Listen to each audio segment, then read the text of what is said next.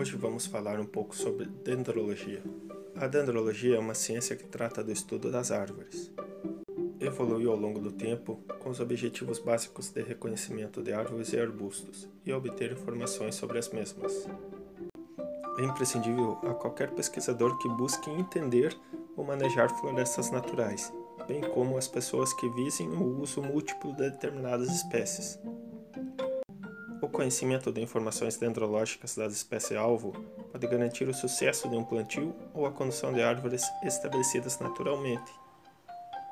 Acrescenta-se que a dendrologia é uma importante ferramenta para a conservação da flora arbórea ou para o uso sustentável dos seus recursos, em nível mundial e regional.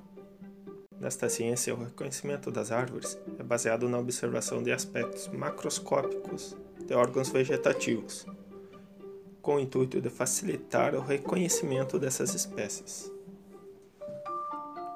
Espero que este conteúdo contribua para o conhecimento de vocês.